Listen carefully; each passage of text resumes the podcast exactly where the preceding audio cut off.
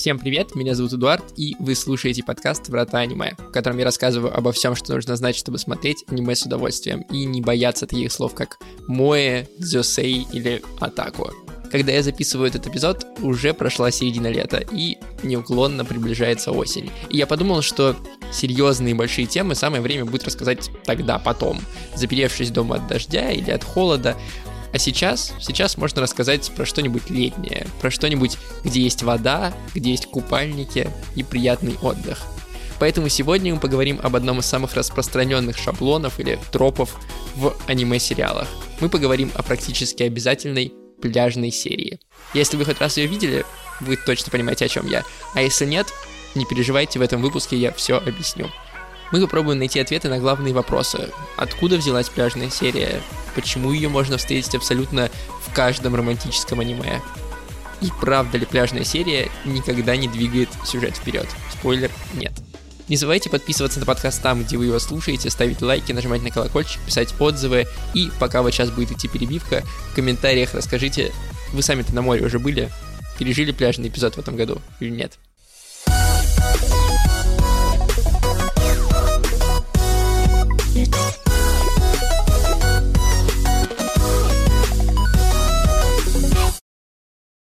В этом 2022 году одной из богатейших женщин Японии Румика Такахаси исполнится 65 лет.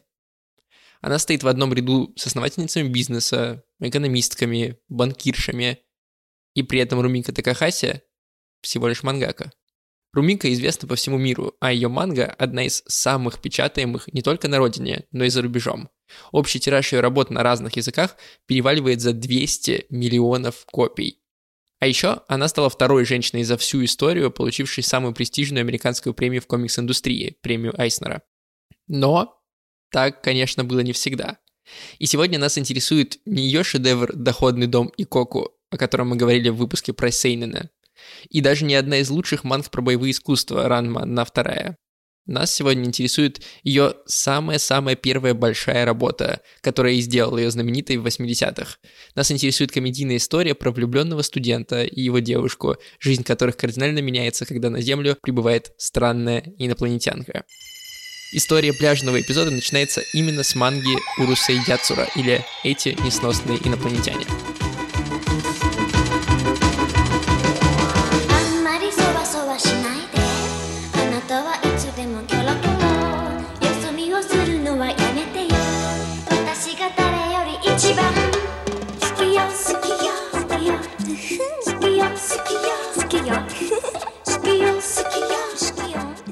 Если вы введете в поиске аниме 80-х, то среди картинок из культовых растиражированных сериалов вроде Ball, например, вы неизбежно наткнетесь на изображение девушки в леопардовом купальнике и в таких высоких ботинках, как у танцовщиц Go-Go.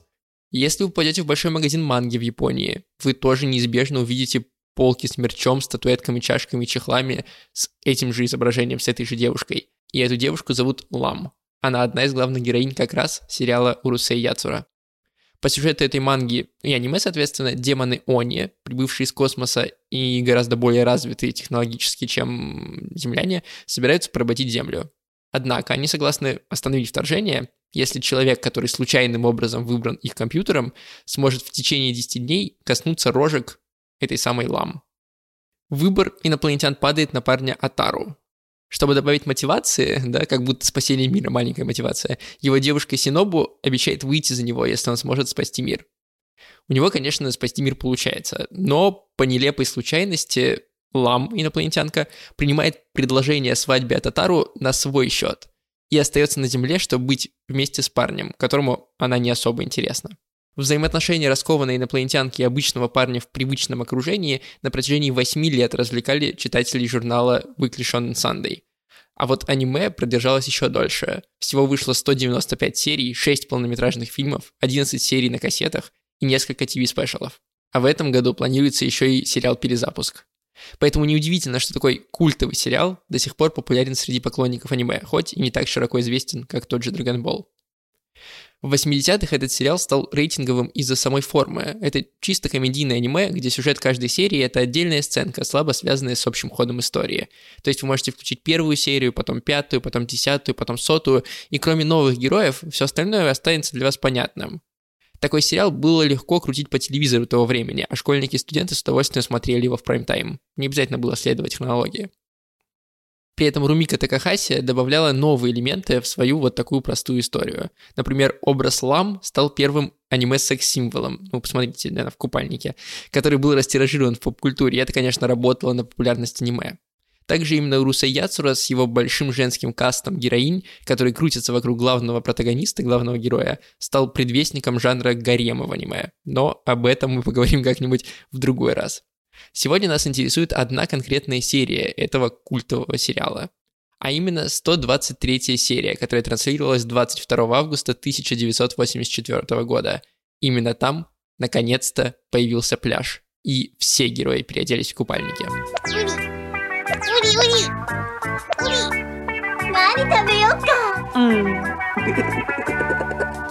Для истории Юруса Яцуры в этом не было ничего особенного. Главная героиня без всякого пляжа ходила в купальнике. А сама история, хоть и была местечковая в этом эпизоде, она ничем не отличалась от таких же местечковых сюжетов в других сериях. Но для всей истории аниме это был особенный момент. Потому что в дальнейшем аниме-сериалы будут пытаться повторить успех Уруса Яцуры. Они будут пытаться сделать своих героинь тоже максимально привлекательными и популярными. Но если инопланетянку-то можно переодеть в купальник просто так, то в других аниме для этого нужно придумать какое-то логическое обоснование.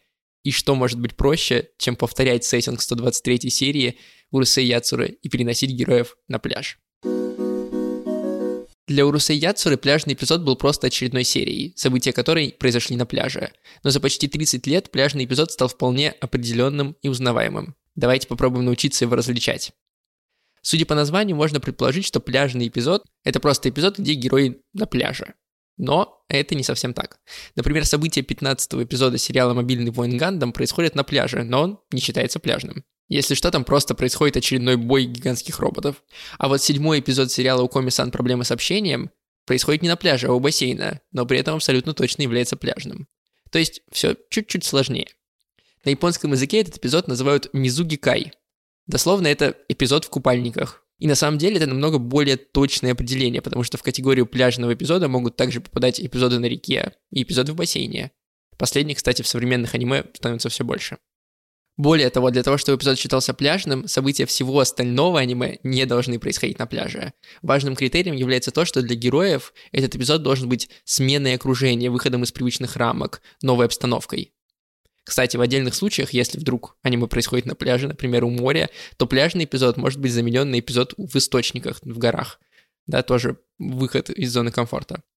Наконец, еще один важный критерий – это, конечно, сами купальники. Если герои приезжают на пляж в начале или в конце серии и проводят там, ну, не так много времени, просто мочат ноги и разговаривают на фоне воды, то это пляжным эпизодом считаться не будет.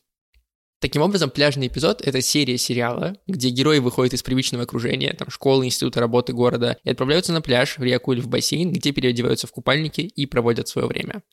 Пляжный эпизод, как я уже говорил, можно встретить в каждом втором, если не чаще, романтическом аниме. Но не только романтическом. Многие из сёнэна, например, Блич, тоже не брезгуют показать героев в купальниках. Несмотря на такую четкую формулу, каждый жанр и каждый тайтл немного по-своему обходится с пляжным эпизодом. Да, изначально этот штамп стал популярен, чтобы с помощью него легко сексуализировать героев и привлечь больше зрителей, продать больше мерча.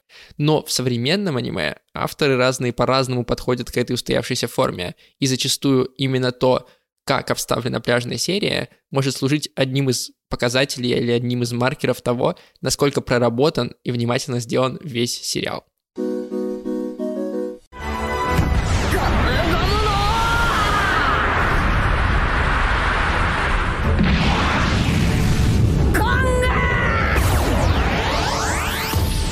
Только что закончился невероятный бой, из которого главный герой ваш вышел победителем.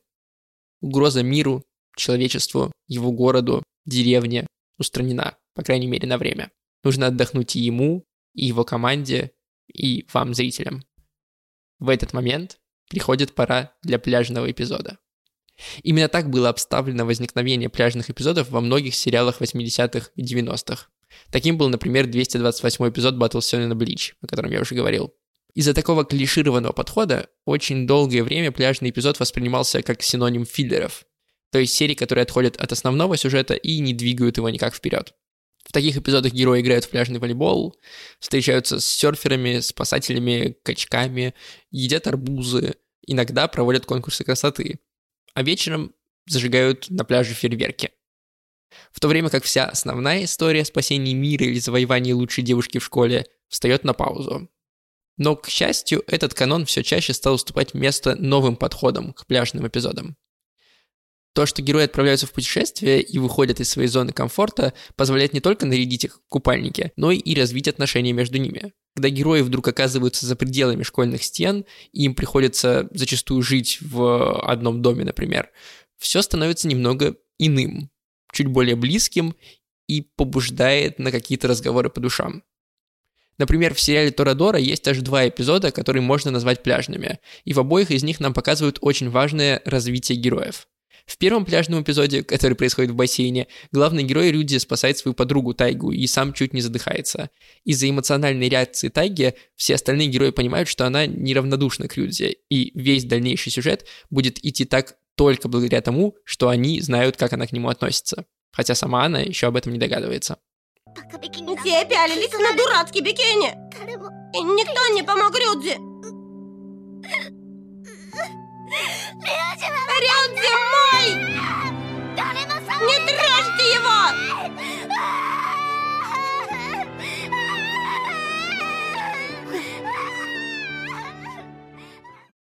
Во втором же пляжном эпизоде уже сама Тайга, сидя ночью на диване после того, как их разыграли друзья, вдруг понимает, что комфортнее всего ей в компании Рюдзи. Но когда я с тобой, все хорошо. Что это ты вдруг? Как глупо.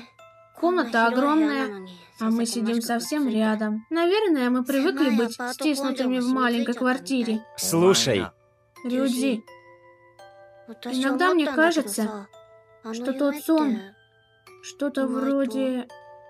м, что такое? Ничего. Идем спать. Помимо этих двух персонажей, оба эпизода заполнены развитием и других второстепенных героев. Таким образом, сами ситуации, которые появляются в результате смены обстановки в пляжном, казалось бы, эпизоде, становятся двигателями для развития персонажей, а вместе с ними и всего сюжета аниме.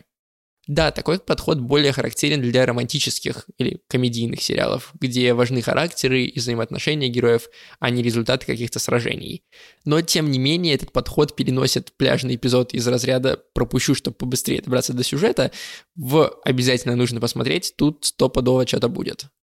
Впрочем, и в том, и в другом случае пляжный эпизод — это приятный отдых от рутины, комфортная гавань, где герои отдыхают и приятно проводят время. И именно разрушение этих ожиданий может быть еще одним способом интересно оформить пляжный эпизод.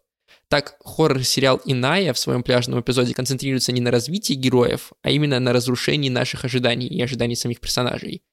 По сюжету главных героев преследуют проклятие, и они отправляются в путешествие к морю, чтобы встретиться с человеком, у которого может быть ключ от разгадки этого проклятия. Сперва эта серия кажется обычным филлером. Герои думают, что проклятие преследует их только на территории школы, и они находятся в безопасности. Нам показывают их отдых, купальники, все как обычно. Но постепенно тучи сгущаются, и в итоге серия оканчивается одним из самых жестоких убийств во всем сериале.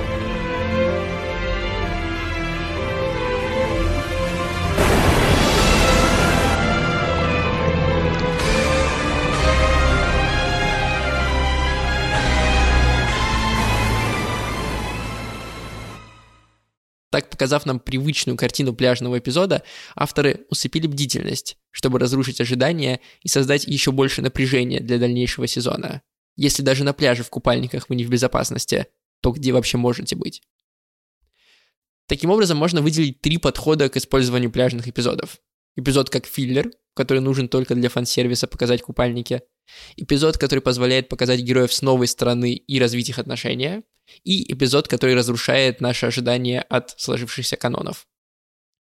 Пляжный эпизод за 30 лет своего существования прочно закрепился в сознании зрителей и авторов аниме, став своеобразной визитной карточкой. Наряду, например, с фестивальным эпизодом или новогодним эпизодом.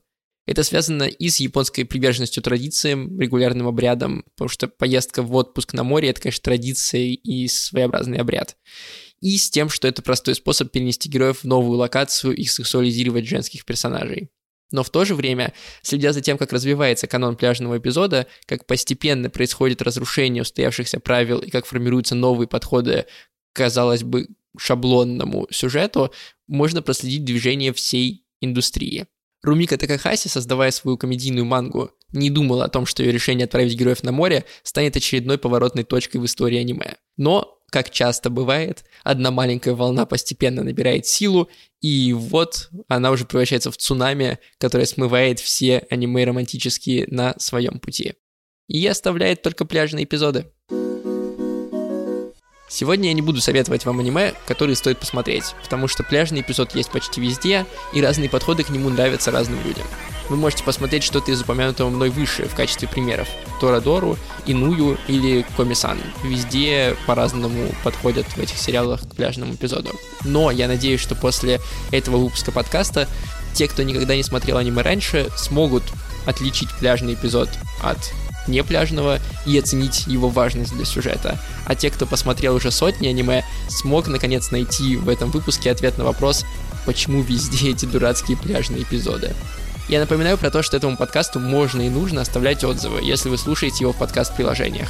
Я знаю, что многим из вас он нравится, но отзывы ставить лень. Так вот, давайте исправляться, потому что отзывы помогают другим людям на этот подкаст обратить внимание.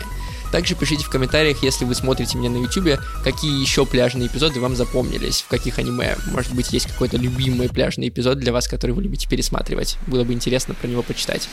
И не забывайте написать про то, отдохнули ли вы сами на море в этом году. Подписывайтесь на подкаст там, где вы его слушаете, ставьте лайки. А на этом все.